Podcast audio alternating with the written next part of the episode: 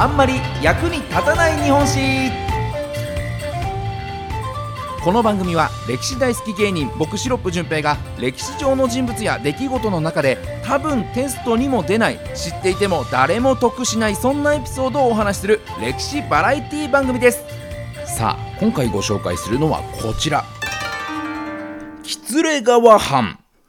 さあ、初めてですね、藩についてご紹介をさせていただきますけれども、この喜連川藩を含めですね、えー、江戸時代というのはこう今の都道府県のような形で、まあ、大小300から500もの藩が存在していたと言われています。で、えー、この藩というのがそもそもこの幕府からこの地域はあんたのところに統治任せるよって指名をもらって藩の運営をしていくというものなんですけれども関ヶ原の戦いの働きとかまあそれ以前のね活躍に応じてこう割り振られましてもうものすごく活躍していたお家にはこうお米がいっぱい取れる地域が与えられるよっていうそういったシステムなわけですよね。で、お米がいっぱい取れるところイコールお金持ちという時代、こう江戸時代に一番お金持ちだった藩というのは加賀藩ということで、まあ、の102万石、ね、これ1年間に102万石という量のお米が取れるという意味なんですけれども、まあ、分かりやすく今の経済に置き換えると1年間に3075億円もの収入があるよということなんですよね。さあそんな中で今回ご紹介する喜連川藩はどんな藩だったのかなというところをご紹介してまいりましょう。早速参ります。役立たずポイント。1つ目はこちら。たった5000国日本一小さな藩さあ、日本一小さな藩ということで、まあ、5000国ですから、まあ、先ほどご紹介した加賀藩に比べると、200分の1の規模感ということなんですよね。まあ、先ほどの計算で、え、言うとですね、今の経済に置き換えると、もう年間の収入15億円ぐらいということで、で、もともとは秀吉の時代に3500国ほどの領地をもらっていたんですけれども、この天下分け目の戦い、関ヶ原の戦いで、およそ5000国に加増されて、こう、喜連川藩を名乗るようになったよということで、まあ、先ほども言いましたけれども、関ヶ原での活躍で、この石高が増えるか減るかっていうのがこう決まっていた中で、まあ、少しなんですけれども、石高が増えたということは、つまり活躍したということですよね。さあ、この喜連川藩、どんな活躍をしたのか、関ヶ原の戦いでどんな活躍をしたのかと言いますとこの東軍西軍どちらにもつかずにですねこう戦いが戦が終わった後に勝者である家康に対して死者を送って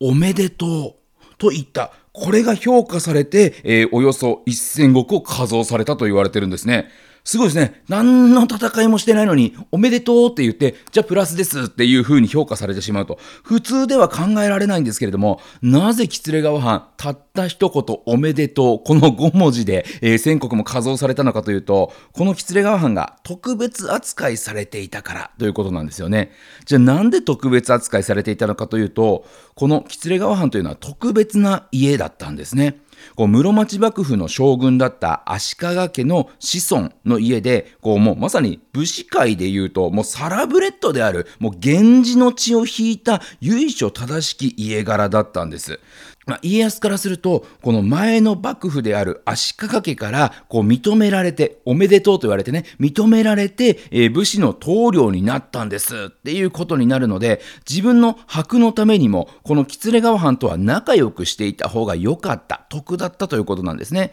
なので、たった一言おめでとうと言われただけで、あ、俺のこと認めてくれるんですね。だったらあげますよということで、えー、この宣告加増して、えー、藩として成立したということになるんです。なので、この喜連川藩というのは、他の家と違いまして、こう徳川の家臣という扱いじゃなく、あくまで客分的な存在、徳川と対等な関係として扱われていた特別待遇だったんですね。まあ、家臣じゃないですから、参勤交代でね、こう将軍のご機嫌伺いに行くなんてことも必要ありませんし、こうお手伝い武神と呼ばれるね、こう公共工事なんかにも参加しなくていいという、本当に特別待遇だったんですね。さらには、将軍とももう差しで会えるぐらいに家柄というのも非常に高くて、価格も高くて、10万石以上の家と同じ扱いをされていたと。えさらにはですね、こう将軍に会った後にはですね、将軍がわざわざ外までお見送りしてもらえる権利というものまでついていたと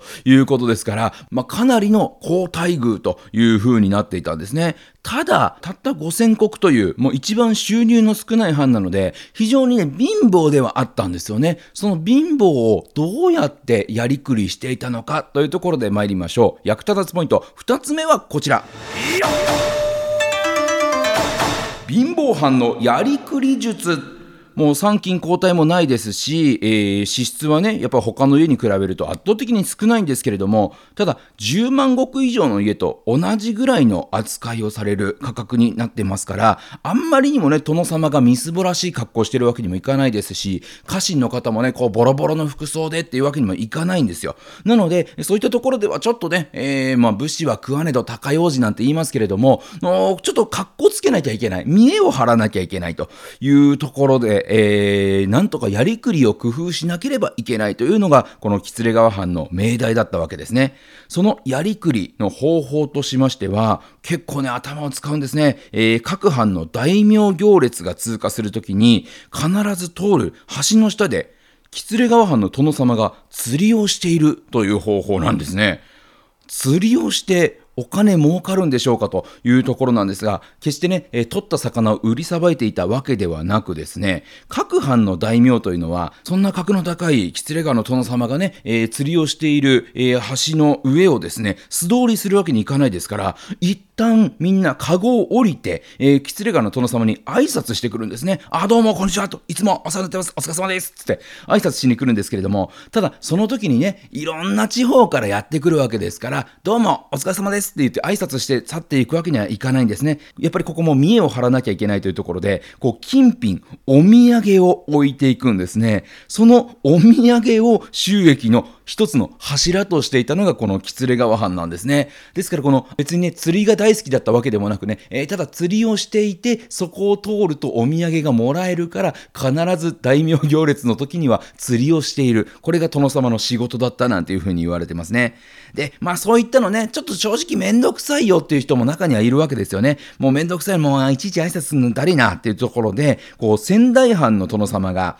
喜連川を通らずに、こう江戸に向かおうとしたことがあったんです。その時、喜連川の殿様、わざわざその大名を江戸まで追いかけていってですね、あれ？仙台の殿様の挨拶なかったですけど、あれどうしたんですか？え、うち通らなかったんですか？ね、あの、いや、来るかなと思って待ってたんですけどね、とかって、もうネチネチ、ネチネチと嫌味を言ったなんていう風に言われてまして、ね必死ですよ。それはね、えー、まあの、挨拶、顔を見たかったわけじゃなくて、こっちとらもう5000国しか持ってないんですというところでね、なんとかお金を稼がなきゃいけない。そりゃもうお土産品も期待してますから、通ってもらわねば困るというところで、非常にネチネチと嫌味を言ったなんていう風に言われてますね。え他にも、まあ、そういった大名行列が通るときに宿泊する、まあ、ホテルのようなものがあるんですよね。まあ、本陣と呼ばれる、まあ、大名とか身分の高い人たちが泊まるホテル。で、これは一般的に世襲制で代々同じ家が経営することが多いんですけれども、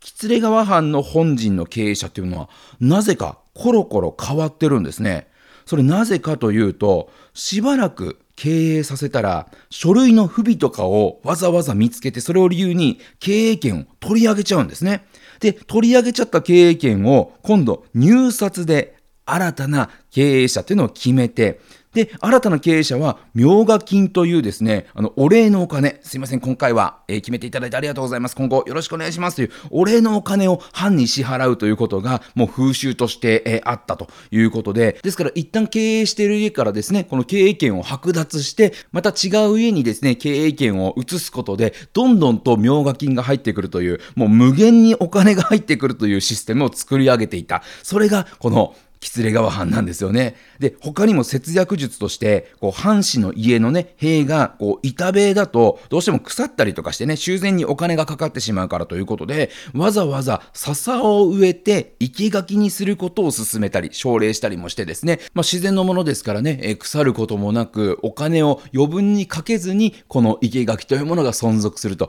いうことで、今でもですね、この喜連川のあたりには、こういったこの笹でできたですね、生垣というのが残残ってるなんていうふうにも言われてますね。ですから、本当にお金がない分ですね、なんとかしてお金を生み出すための節約術、やりくり術というのが非常に長けていたのが喜連川藩だったんですね。では、最後参りましょう。役立たずポイント、3つ目はこちら。貧乏でも粋で誇り高い藩まあ今お伝えしたようにね本当にお金には苦労したんでしょうけれどもねただやっぱりね、えー、プライドだけは捨てないぞというのがやっぱり武士らしいですよね、えー、まあこんなねもう貧しい状況を見かねてある時幕府が喜連川の殿様にこの幕府の役職についてくれれば10万石に加増しますよっていう提案をしてきたんですね。10万石ですから20倍もこう収入が増えるよということになるんですけれども、の喜連川の殿様、すごいですね。いや、うちは徳川の家臣じゃないんで結構ですと。もうこれまでもね、こう貧しいながらやってきて、今更ね、こう徳川の家臣になるようなことをすると、こう先祖にも顔向けができないので、うちはそういうのいりませんから、というね、えー、お断りをしたということなんですよね。まあ、ですからね、こう武士といえば見えの生き物だというふうに思いますけれども、まさにその通り、こう先祖へ顔向けができないことはしないんだと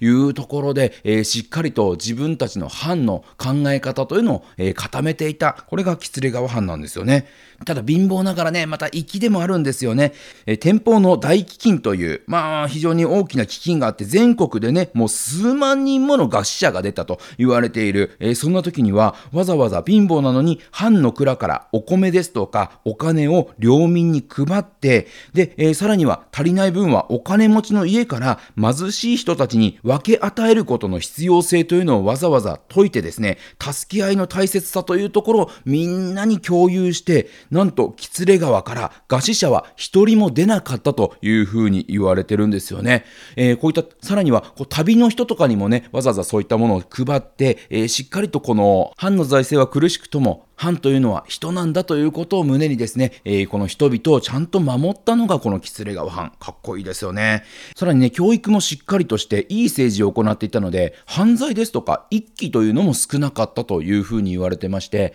どうしてもね、貧しいところというのは、こう、現代もそうですけれども、治安がどうしても悪くなってしまうというのが一般的ですけれども、貧しいのにもかかわらず、教育ですとか政治の力で治安をしっかり守っていたというのも、この殿様、ね、喜連川の殿様たちがしっかりとした人物だったということが分かりますよね。ですから、こう、貧乏でもやりくりと、お金をかけるべきところにはかけるよという政策で、なんと幕末まで、えー、一度もね、えー、この国高が減ったりですとか、他の地域に店舗など、改易などされることもなく、250年間続いた喜連川藩、まさに江戸時代の中でも、もう名家中の名家だったんだなというところですよね。今、この現代、物価高が続いてね、もう光熱費なんかもかさんで、非常に大変な暮らしを我々も送っておりますけれども、このやりくり上手であるといういうところそして未来のために投資すべきところには投資するんだよという考え方、ね、締めるところは締めてしっかりと出す時には出すんだという考え方